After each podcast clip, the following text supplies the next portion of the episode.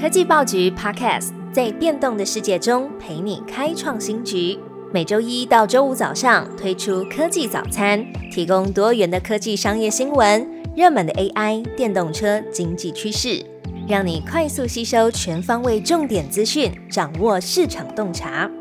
科技早餐今天精选五则国内外重要科技新闻。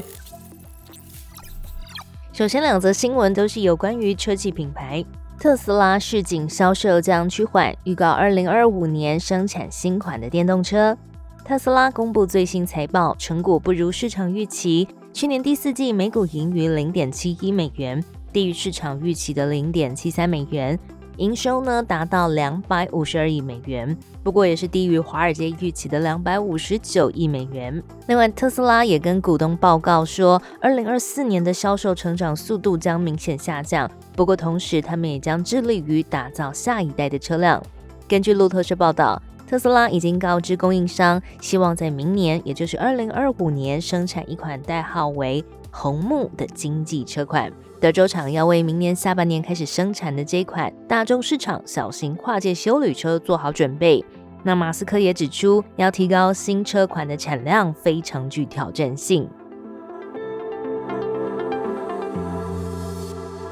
那么第二则则是 Toyota 被十一万人联署要求不要再假装电动化，Toyota 正在面临新的挑战。The Drive 报道，非营利组织 Echo 分析二十三个国家的 Toyota 官网指出，Toyota 在电动车还有氢燃料车的广告当中，反复使用电动还有电动化的字词，可能会误导消费者。例如，Toyota 写在有电动化字样的网站上，但是里面却没有卖纯电动车。Echo 认为这是利用电动车的话题来销售，并不是零碳排的车辆。那么，此外，Echo 也说，由于 Toyota 投放了大量的 Google 广告，连 Google 人工智慧在翻译或是问答里面，也错把油电车当成是电动车，来影响到搜寻的结果。Echo 因而发起连署，呼吁 Toyota 停止漂绿的手法。目前已经有超过十一万的网友连署抵制。那针对这份连署呢，Toyota 澳洲的发言人也指出。消费者应该是能理解这样的广告，能够区分出电动化和电动车的差异。好，继续关注到史上第二家微软市值一度冲破三兆美元大关。美国周三，微软市值一度达到历史性的三兆美元，这是继苹果之后史上第二家市值达到三兆美元的公司。彭博社认为，微软的涨幅反映了市场对于 AI 的乐观还有热情，以及 AI 能够加速获利和营收成长的潜力。近期，微软和苹果一直在争夺市值最高的企业地位，而微软在一月的时候，甚至曾经一度超车苹果，成为全球市值最高的企业。微软仍然是巩固了他们超大型上市公司的地位。接下来两则新闻是国际组织发布的预告。IDC 指出，亚太前两千大企业将有六成导入生成式 AI 到供应链。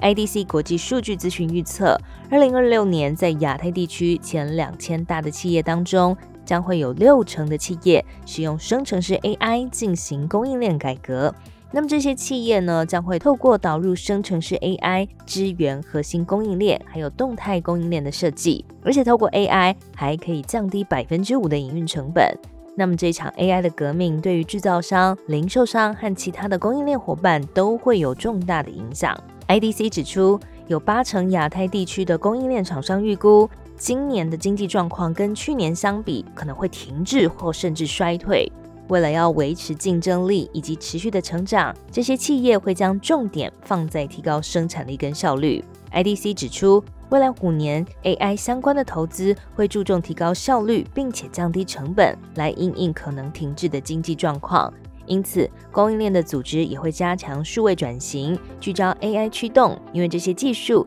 可以简化并且优化营运。那未来供应链的技术也将非常的多元，包含机器人自动化、生态系统的运作数位化，或是增强营运的角色、循环经济的重要性，并且加强供应链之间的协调等等。今天最后一则消息，IEA 指出，二零二五年全球再生的能源发电量将会超越燃煤。国际能源总署 IEA 最新的报告预测，在未来三年，资料中心、加密货币和 AI 的全球电力需求可能会增加到一倍以上，相当于是德国整个全国所需要的电力。报告也指出，二零二六年全球整体的电力需求预计将增加百分之三点四，成长的速度会超过再生能源。但是届时低碳排的来源将占全球近一半的发电量。另外，IEA 也预估到二零二五年初，再生能源的总发电量将会超过燃煤，占比超过三分之一。最好听的科技新闻都在 Tag Orange。锁定科技早餐，为你快速补充营养知识，活力开启新的一天。